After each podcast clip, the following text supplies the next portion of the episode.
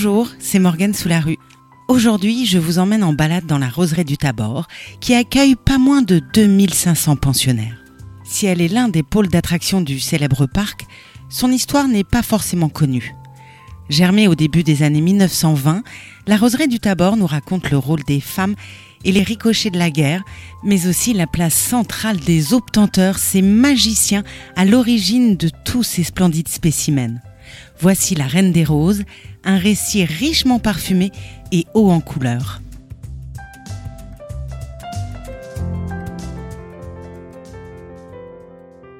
Elle s'appelle Catherine Deneuve ou Charles Aznavour. 2500 stars environ qui composent un parterre rouge, rose, blanc, orange, mauve ou jaune à faire pâlir de jalousie les invités du Festival de Cannes. Des fleurs aux proportions parfaites. Pas de marche à gravir pour les photographier, mais un petit chemin à descendre alors que se dessinent à l'horizon les tuiles rouges du lycée Saint-Vincent. Bienvenue à la roseraie du Tabor.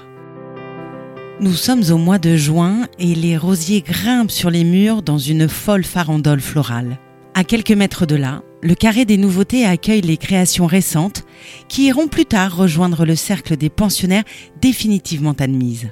Un espace dédié aux roses anciennes nous rappelle aussi que les premières lignes du roman de la rose furent écrites il y a très, très longtemps. Mais si ce décor de carte postale semble figé dans l'éternité, l'histoire de la roseraie du Tabor est plutôt récente, commencée il y a tout juste un siècle, à l'aube des années 1920. Mais replantons le décor général, celui du célèbre parc aménagé en 1868 par les frères Buller. De son parc paysager à son jardin à la française, en passant par son espace botanique, l'histoire de cet écrin de verdure semble connue sur le bout des doigts. Mais les recherches sur le Tabor sont pourtant longtemps restées en jachère.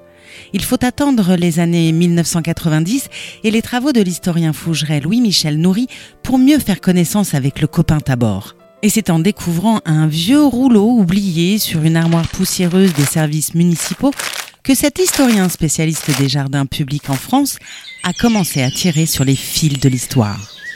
Il venait en effet de mettre la main sur le plan original du Tabor, réalisé par Denis Buller. Avec ses arbres exotiques savamment plantés, chaque espace du Tabor a été pensé comme un tableau. Mais à l'époque, on ne vient pas ici pour admirer le paysage, l'architecture du parc ou son jardin. On vient pour soigner son image. Avec le théâtre, le jardin public est l'autre lieu de la mise en scène du prestige bourgeois. Nous sommes à la fin du 19e siècle, en pleine vogue hygiéniste. Le parc du Tabor ne possède pas encore de roseraie, mais un immense jardin botanique copié sur le modèle du Jardin des plantes de Paris. Plus de 3000 espèces acclimatées s'y côtoient, mais le paradis demeure désespérément vert. Alors, comment la première rose du Tabor a-t-elle éclose? C'est un paradoxe, mais ce symbole d'amour et de paix est d'une certaine manière né de la guerre, dans un de ces milliers de trous d'obus creusés dans la boue des tranchées de la guerre 1914-1918. Parti la fleur au fusil, des milliers d'hommes ne reviendront pas du chemin des dames. Leurs femmes et leurs filles vont alors prendre le relais dans les usines textiles ou sur les chaînes de la manufacture d'armes de l'arsenal. En repos le dimanche, ces ouvrières qui arrivent des quatre coins de la campagne rennaise en profitent pour parcourir Rennes. Et plutôt que d'arpenter les rues de la ville, où les boutiques sont encore rares, elles se rendent au tabord.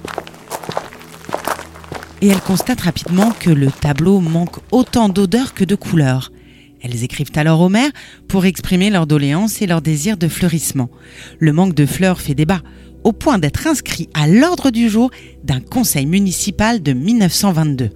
De leur côté, les jeunes bourgeois sont conquis par le charme des roseraies visitées au cours de leur voyage d'agrément. La roseraie du Tabor va donc sortir de terre quatre ans plus tard, en 1926. La municipalité décide de consacrer un quart du jardin botanique du Tabor à ce nouveau projet. Un espace insuffisant puisque le bourrage floral sera la règle jusqu'en 1956 date de la création du carré des nouveautés. Les Anglais, qui sont les champions incontestés de l'époque, ont dépêché à Rennes des responsables de la roseraie de Chelsea pour distiller leurs précieux conseils.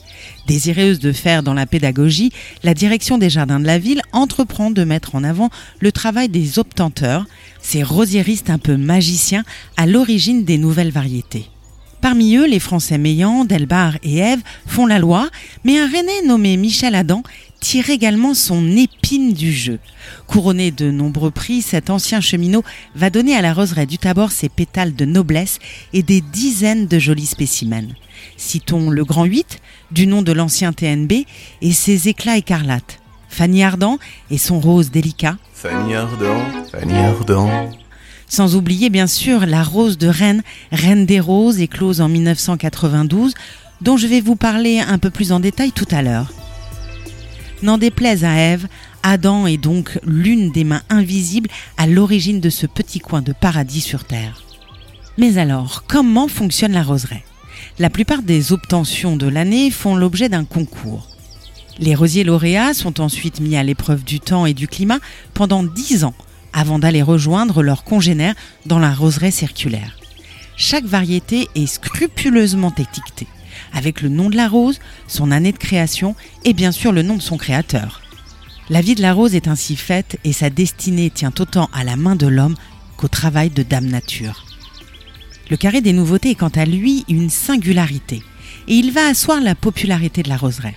À partir de 1956, chaque mois de juin, les Rennais accourent au tabord, carnet en main, pour faire leur marché. À la fin des années 1980, l'espace des roses anciennes parachève le tableau déjà magnifique. Le fruit du long et patient travail fourni chaque année par la direction des jardins de la ville de Rennes, en collaboration avec la Société d'horticulture d'Ille-et-Vilaine. Une occasion en or pour les amateurs de retrouver la mémoire de la rose.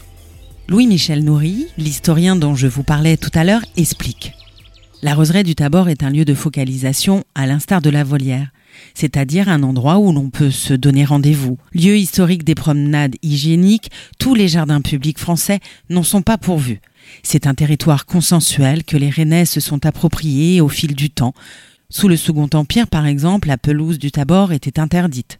Le parc rennais était un des seuls jardins publics dans ce cas en France, et cette interdiction avait été instituée pour contrôler la bonne tenue des rennais et des rennaises. Le règlement du parc regorgeait d'ailleurs du mot interdit, et les surveillants armés d'un sifflet veillaient au grain.